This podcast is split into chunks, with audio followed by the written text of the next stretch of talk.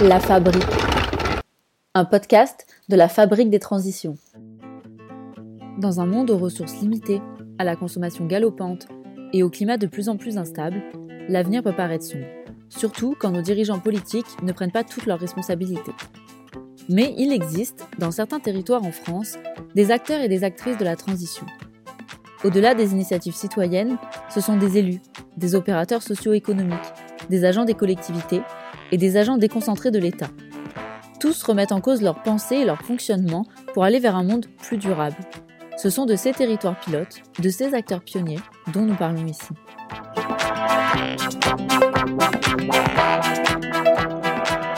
Bienvenue dans ce sixième épisode de La Fabrique. Nous allons évoquer le sujet de la formation. Dans toute carrière professionnelle, c'est un sujet qui se pose à un moment pour développer ou acquérir de nouvelles compétences. Et dans les collectivités, que ce soit du côté des élus ou des agents, les manières de travailler évoluent. Il est donc nécessaire d'avoir des temps de formation pour faire un point sur les nouvelles lois et aller vers de nouvelles façons de coopérer. Travailler différemment pour mieux gérer les projets indispensables aux transitions écologiques, sociales et économiques, c'est tout l'enjeu de la fabrique des transitions avec le programme Territoire Pilote. D'ailleurs, un hors-série de la revue Horizon Public est sorti cet été pour aborder l'accompagnement des territoires dans leur démarche de transition.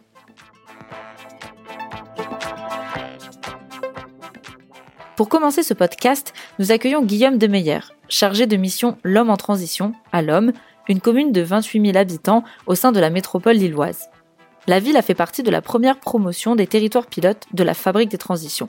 Pourquoi a-t-elle voulu y participer et que retient-elle de cette expérience? Au départ, c'est plutôt partie de la ville et de certains acteurs euh, privilégiés comme le, lycée horticole par exemple avec qui on, bosse, euh, on bosse souvent.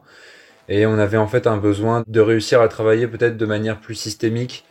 On avait des, en fait des, pas mal d'initiatives un petit peu isolées, des, des actions ponctuelles qui étaient euh, très très intéressante. Mais on avait un petit peu ce problème de voilà de réussir à monter en puissance, d'avoir peut-être un changement d'échelle.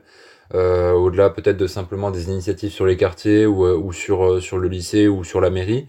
Et c'était d'arriver voilà aussi à emporter avec nous d'autres acteurs, mais de voir bah, euh, comment euh, comment peut-être mettre en place des techniques de management, comment en fait emmener les, gens avec nous, que ce soit des habitants, mais aussi que ce soit bah, en fait les collègues, parce qu'on avait vraiment identifié comme première euh, je dirais difficulté, même si dans certains cas c'est aussi euh, c'est aussi une force. Hein. Mais le fait que voilà, on a beaucoup de collègues qui sont là depuis depuis des années, ils sont dans une routine, voilà, ils ont ils sont habitués à travailler toujours souvent de la, de la même manière et ils ont un réseau de, de partenaires qui est très solide et, et qui est pas, pas, parfois aussi qui est très intéressant. Mais euh, parfois ils ont voilà la difficulté de sortir de, du modèle de silo. Et c'était vraiment, je pense, la, notre première motivation, voilà, c'était d'avoir peut-être des outils concrets, des, des, des méthodes pour euh, réussir à, à, à, les amener avec nous et, euh, et ce de la, de la, manière la plus, bah, la plus agréable possible pour tout le monde quoi. C'est vrai que la, toute la partie théorique était très intéressante, mais il faut du temps voilà pour que ça mûrisse et qu'on puisse se l'approprier. Les échanges entre pairs, par contre, c'était vraiment euh, dès le début en fait, que ce soit avec Beauvais, avec la communauté urbaine d'Arras, Vimy, on échange aussi avec euh, Saint-Jean-de-Bray.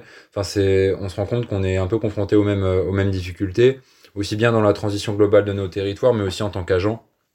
Et euh, enfin moi qui suis pas en poste depuis très longtemps, euh, qui ai assez peu en fait d'expérience sur ces questions-là, des fois c'est vraiment rassurant d'avoir ces temps où on est entre agents et en fait on se rend compte qu'on est tous un peu dans, dans, le même bateau. Quoi.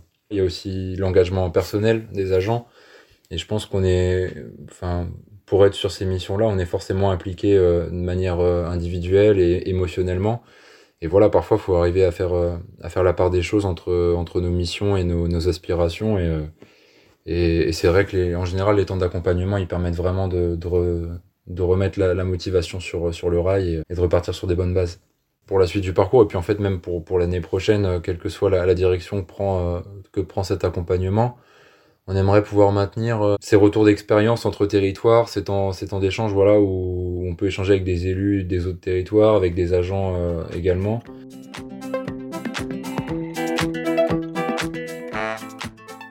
Il existe de très nombreuses formations en France pour les élus ou les agents des collectivités. À travers deux témoignages, nous allons découvrir deux parcours de formation originaux. Commençons par les agents avec le dispositif Agent solidaire. Le conseil départemental de la Seine-Saint-Denis a mis en place ce dispositif expérimental à l'été 2020. Il permet à des agents de s'engager au sein d'une association du territoire deux jours par mois. En échange, l'association accueille et forme les agents solidaires. On appelle ça le volontariat associatif. De plus, cela permet d'être dans une autre relation partenariale où la collectivité n'est pas juste vue comme le financeur. 60 agents sont engagés en moyenne deux jours par mois sur les 7800 qui composent la collectivité. Les agents volontaires convaincus souhaiteraient pérenniser le dispositif. La collectivité souhaiterait le faire évoluer vers du mécénat de compétences. Sophie Cartier-Picard dirige la délégation Vie associative et engagement citoyen au département de la Seine-Saint-Denis.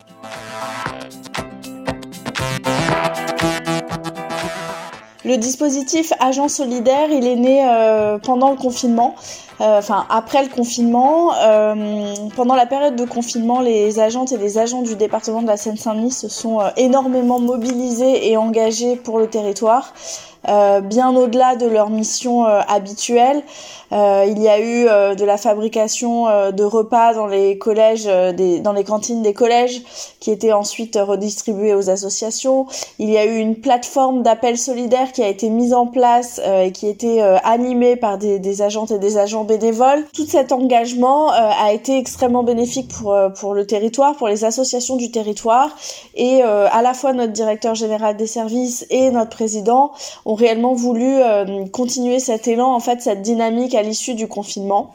C'était aussi une demande des agents qui se sont vraiment euh, euh, sentis euh, investis, impliqués, utiles pendant cette période. Ce dispositif, il est en fait très simple. il permet à chaque agente ou agent du département, quel que soit son statut, donc fonctionnaire, contractuel, apprenti, stagiaire, quelle que soit sa catégorie d'emploi, catégorie A, B, C, A+, ou ses missions, de s'engager entre une demi et jusqu'à deux jours par mois euh, sur son temps de travail pour une association du territoire avec maintien de salaire. Et euh, l'agent ou l'agent peut s'engager dans n'importe quelle association du territoire, quel que soit le secteur d'activité de l'association. Ça peut être euh, effectivement l'aide alimentaire ou l'aide d'urgence, mais ça peut être aussi la culture, ça peut être le sport, ça peut être l'environnement, la lutte contre les discriminations, l'accès aux droits. Sont exclus du dispositif les associations à caractère politique ou à caractère culturel, donc religieux. On a environ euh, une dizaine d'associations euh, qui sont partenaires du dispositif. Euh, on a des associations connues comme les Restos du Cœur ou le Secours Populaire. Et puis on a d'autres associations autour de la promotion des mobilités douces, autour de, du soutien aux mères isolées et aux jeunes enfants, autour de l'accès aux droits. Donc voilà, on a, on a une dizaine d'associations, sachant que chaque agente ou agent peut s'engager dans l'association de son choix. Mais euh, nous, on aimerait euh, dans les prochains mois aussi pouvoir euh, lancer un appel à manifestation d'intérêt pour aller vraiment identifier des associations qui souhaiteraient rejoindre le dispositif. C'est bien sur la base du volontariat. Hein. D'ailleurs, on parle d'un dispositif de volontariat associatif avant de parler d'un dispositif de mécénat de compétences. et effectivement, les agents qui le souhaitent font, en font la demande à leur supérieur hiérarchique, mais il n'y a aucune obligation, bien sûr on s'est rendu compte que cet engagement euh, au sein d'une association, il avait euh, plusieurs euh, bénéfices. D'abord, parfois de rapprocher l'agente ou l'agent des usagers, parce qu'on a quand même beaucoup de nos collègues qui ne sont pas en contact quotidien avec les usagers, qui travaillent par exemple sur des fonctions ressources ou voilà, qui ont plus des fonctions tournées vers l'interne. Et donc finalement, ça rappelle aussi ce que c'est que qu'être agent public et euh, ce que c'est que le, le, service public, voilà. Donc ça c'est la première chose. La deuxième chose, c'est que parfois euh, au sein d'une association, on acquiert et c'est souvent euh, c'est souvent le propre de, de, de l'engagement associatif, on acquiert de nouvelles compétences, on découvre de nouveaux domaines et ça peut permettre d'avoir envie de se former pour la suite, d'évoluer, de changer de direction, de changer de collectivité. voilà, donc c'est aussi ça permet une évolution de carrière. Ça permet aussi parfois, je vous donne un exemple très concret, de se placer de l'autre côté du miroir. Nous, on est une collectivité euh, qui finance euh, très largement les associations. Euh, parfois, on a des exigences lors d'instruction de dossiers de subvention qui pourrait être un peu déconnecté parfois du terrain. Euh, quand on s'engage aussi euh, comme ça dans l'association, bah, on voit aussi euh, ce que ça demande d'être d'être d'être bénévole dans une association. le, voilà, donc ça permet ça. Mais la première chose finalement, c'est ce sentiment d'utilité que l'on a que l'on a fondamentalement à cœur quand on est agente ou agent du service public. Mais là, finalement, ça permet un service public élargi ou étendu, on va dire. Aujourd'hui, s'engager dans une association, euh, ça questionne énormément sur euh, tous les sujets qui sont liés euh, au travail, au temps de travail, à la question de, du présentéisme, du contrôle de l'encadrement intermédiaire, de la confiance. Et donc, ça demande vraiment qu'on travaille ces questions-là avec l'encadrement intermédiaire. Le deuxième sujet, c'est qu'on aimerait faire évoluer le dispositif vers davantage de mécénat de compétences, c'est-à-dire continuer le volontariat associatif, mais aussi euh, aller euh, sourcer des besoins de compétences spécifiques dans les associations du territoire et pouvoir euh, les faire matcher avec nos, les compétences de nos agentes et de nos agents. Hein. On a quand même 8500 agents, plus d'une centaine de métiers, donc d'expertise au département, et on trouverait ça intéressant de le faire évoluer. Et puis, pour moi, la troisième question fondamentale, euh, si on veut que ce dispositif-là il prenne encore plus largement, c'est de travailler sur la reconnaissance de l'engagement volontaire des agents. Euh, côté RH, je parle pas du tout évidemment de reconnaissance financière, on parle bien de volontariat associatif, mais d'une reconnaissance, par exemple dans les entretiens annuels d'évaluation, ou en tout cas, euh, voilà, ça apporte des compétences, ça apporte une valeur ajoutée, et on souhaiterait vraiment travailler en proximité avec la direction des ressources humaines sur ces sujets-là.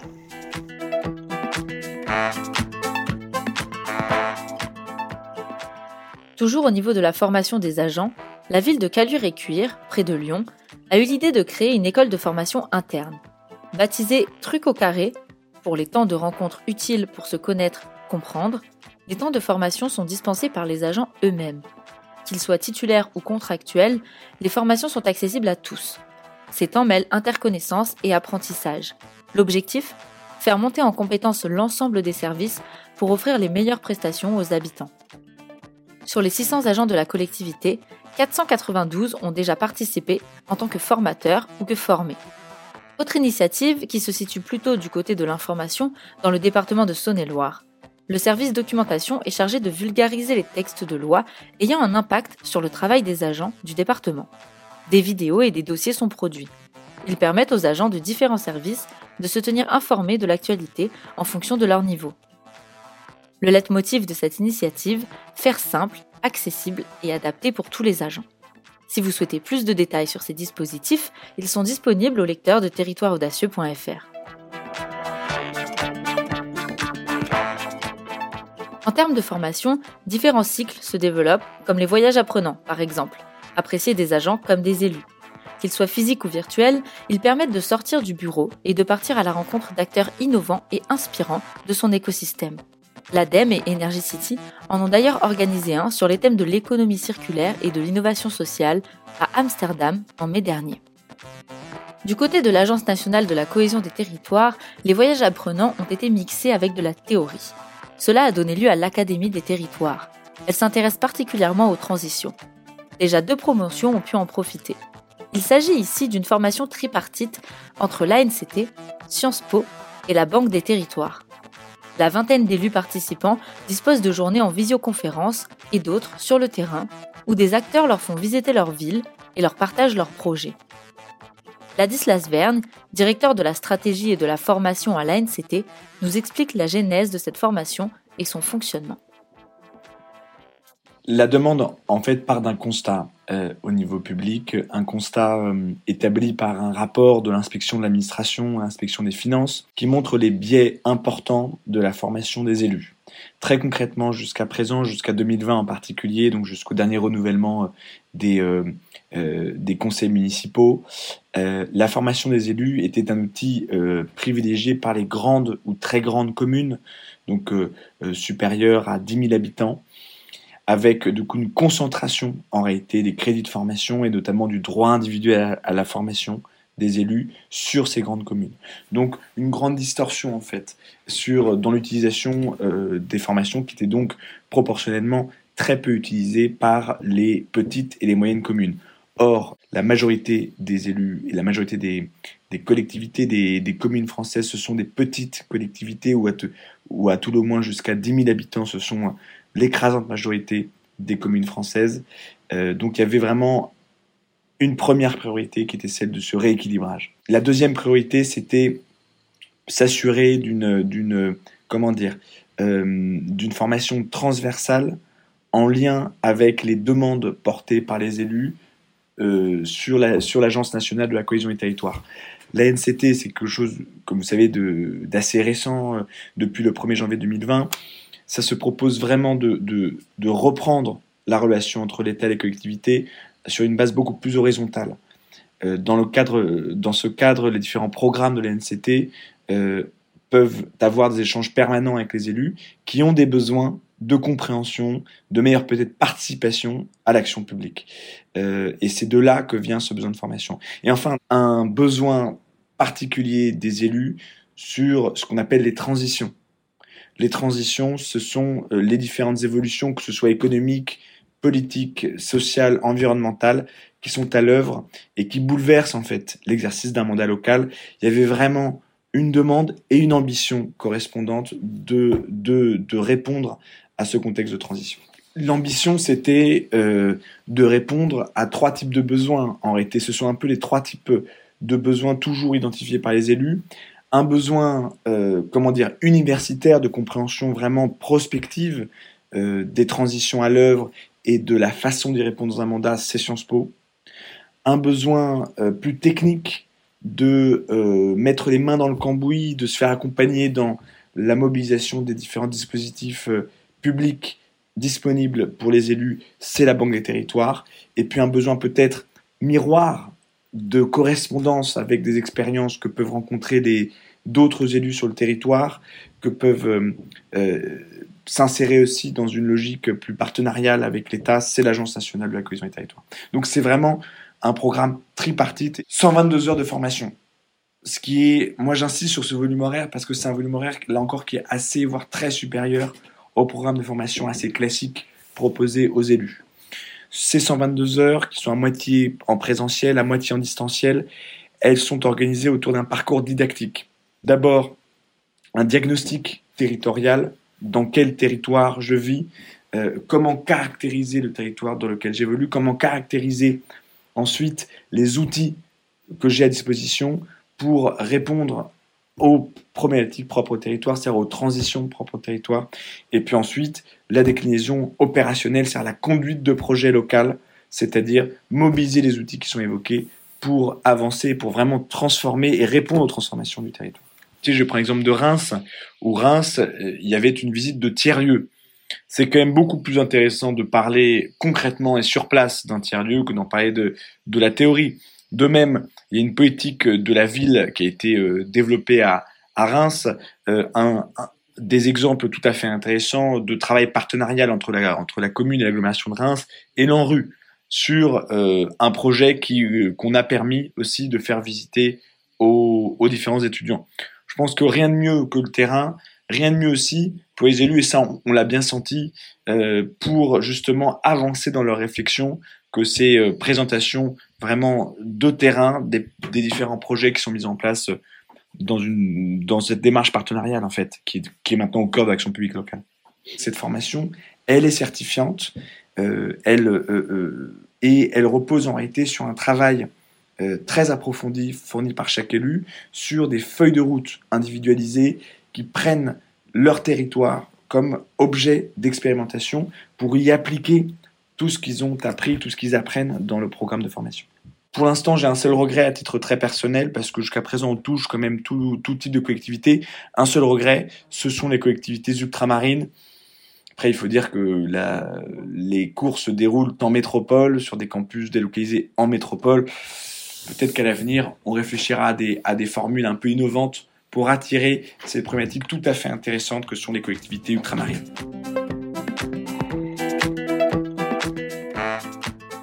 Pour terminer ce podcast, nous accueillons Sylvine Boischoussi, de la 27e région. C'est une association qui mène des programmes de recherche-action visant à tester d'autres manières de produire l'action publique, plus en lien avec l'usage des habitants et des agents publics. Elle coordonne différents programmes, dont des formations, qui s'intéressent à la formation des élus. Il est porté avec l'Institut Paris Région. Un livret a notamment été réalisé, nommé Élus en transition. Le point de départ de des formations, euh, c'est le constat déjà que les élus se forment euh, très peu. Euh, en fait, il y a un droit à la formation des élus qui, est, donc comme le, droit individuel à la formation des, salariés. et ce, budget n'est pas du tout dépensé, ou en tout cas très peu. et parmi les élus qui se forment peu, les élus qui se forment encore moins, c'est les élus de petites communes euh, périurbaines, euh, rurales, etc., qui ont encore moins que les autres accès à la formation. et par ailleurs aussi beaucoup les élus qui viennent plutôt de, trajectoires hors parti. Donc au sein des partis, il y a déjà des démarches de formation qui sont en général enclenchées, y compris du père à pair, etc. Mais tous les élus qui viennent plutôt de, d'engagement associatif, de listes citoyennes, etc., on peut accéder à cette formation.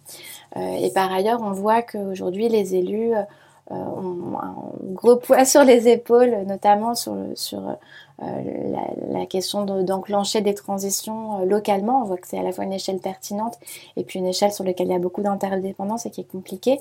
Et donc, le point de départ de déformation, c'est comment est-ce que la formation peut être un levier pour aider ces élus en particulier de communes périurbaines, rurales, à enclencher euh, euh, des transitions. Et donc, dans cette perspective, comment est-ce qu'on peut revoir, améliorer cette formation des élus? Donc, c'est l'objet de, de déformation.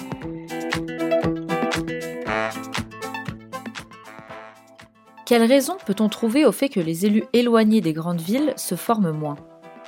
Il y a des grands sujets sur la formation des élus où effectivement euh, c'est un peu impensif, mais les élus ont très peu de temps. Euh, ils en ont encore moins que ce qu'on pensait, euh, surtout quand ils sont élus de petites communes. donc ils ont souvent à côté un travail, une vie familiale, etc. Donc donc encore moins de temps pour, pour se former. Alors c'est pas pour ça, s'ils ne se forment pas dans des cursus et, dans des, organismes de formation traditionnels, par contre, ils ont beaucoup de pratiques d'auto-formation euh, avec des podcasts, des lectures, des échanges, etc. Euh, mais voilà, mais avec quand même une, difficulté de ce côté-là. Euh, l'offre de formation, par ailleurs, est, est très, très diverse, très abondante, mais ils ont du mal à se repérer euh, dans euh, l'offre de formation, donc euh, à entrer en formation. Et puis aujourd'hui, l'offre de formation, elle est beaucoup pensée justement par l'offre et beaucoup moins par la demande et, et, en fonction des besoins réels des élus. Donc ça, c'est une question qu'on adresse pas mal dans le programme. et dans cette lignée, la formation, c'est aussi rarement une priorité. Ils ont assez souvent les, la tête dans le guidon et donc du mal à, se dire que ça peut être un, levier et, un moteur pour, pour agir collectif. Donc effectivement, ce qu'on qu'on essaye de, de, tester dans des formations, donc il y a un programme de, de recherche-action, donc on a fait toute une enquête justement pour mieux comprendre euh, les, les, besoins et l'expérience vécue des élus par rapport à la formation et pour, faire émerger des pistes de test. C'est par exemple comment est-ce que la formation peut être euh, plus que un, levier individuel, peut être levier de collectif. Donc comment est-ce qu'on peut la penser justement comme un outil de ce collectif euh, et, ça c'est un réel besoin euh, pour les élus, notamment les élus à la transition, de pouvoir trouver des espaces où ils peuvent embarquer les autres élus, embarquer l'administration. Et donc il y a un vrai enjeu par exemple à ce endroit-là.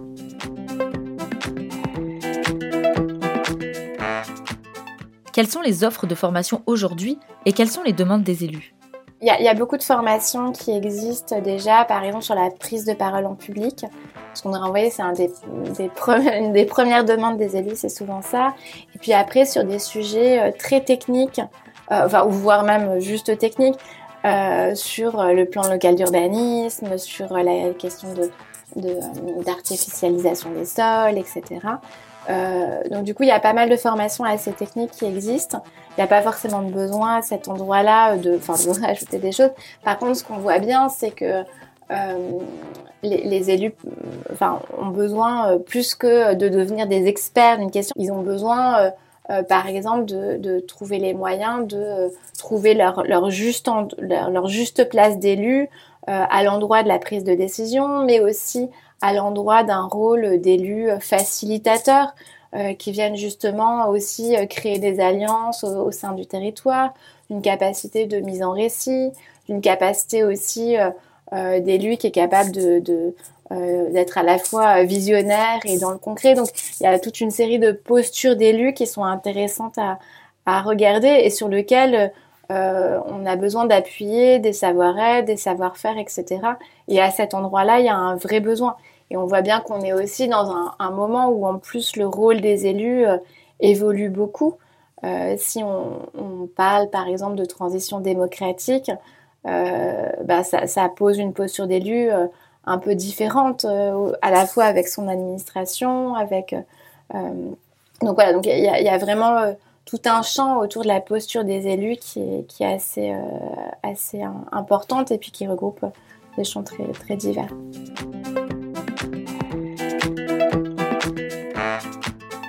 Vous évoquez l'idée de passer d'un rapport individuel à la formation à un rapport collectif. Est-ce une nécessité selon vous? Bah, il y, a déjà une, offre de, formation collective qui est assez, euh, importante, par exemple des organismes euh, comme le CEDIS, comme la Fabrique des Transitions, euh, même des formations qui sont des formations collectives. quand je parlais de, passer d'un rapport individuel à la formation à un rapport collectif, c'est plus comment est-ce que la formation est un outil euh, pour, euh, pour penser collectif, par exemple, au sein d'un territoire, au sein d'une majorité. Donc, par exemple, comment est-ce que euh, les élus de la majorité vont se former ensemble sur un sujet et donc créer des objets de discussion communs? Comment est-ce qu'on crée des espaces aussi où élus et agents peuvent se former ensemble? Il y a vraiment un enjeu aussi sur comment est-ce que élus et techniciens arrivent à trouver d'autres espaces de travail ensemble, d'autres espaces pour euh, cerner le rôle de chacun et pour euh, développer des vrais binômes. Euh, et puis effectivement, il y a aussi un enjeu sur comment est-ce qu'on trouve des espaces de pair à pair entre élus qui leur permettent de sortir de l'isolement aussi dans lequel ils sont quelquefois. Et donc là encore, je reviens sur le constat des élus à la transition où euh, finalement, au sein de leur majorité, ils ont, euh, pas forcément de pairs avec lesquels euh, partager. Donc, il y a vraiment besoin de ces espaces-là.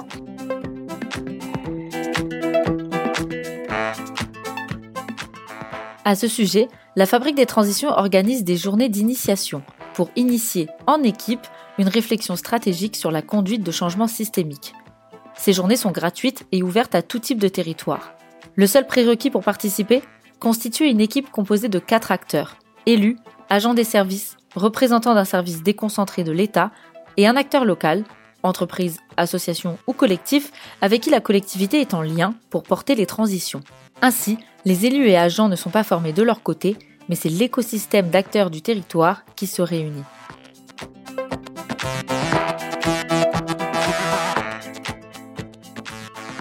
C'est la fin de ce sixième épisode de La Fabrique. Le programme Territoire Pilote est financé et soutenu par l'ADEME, l'Agence de la transition écologique et le Crédit coopératif. Dans les prochains épisodes, d'autres territoires et d'autres acteurs viendront nous éclairer sur la manière d'entrer en transition sur d'autres territoires pour créer un avenir plus durable.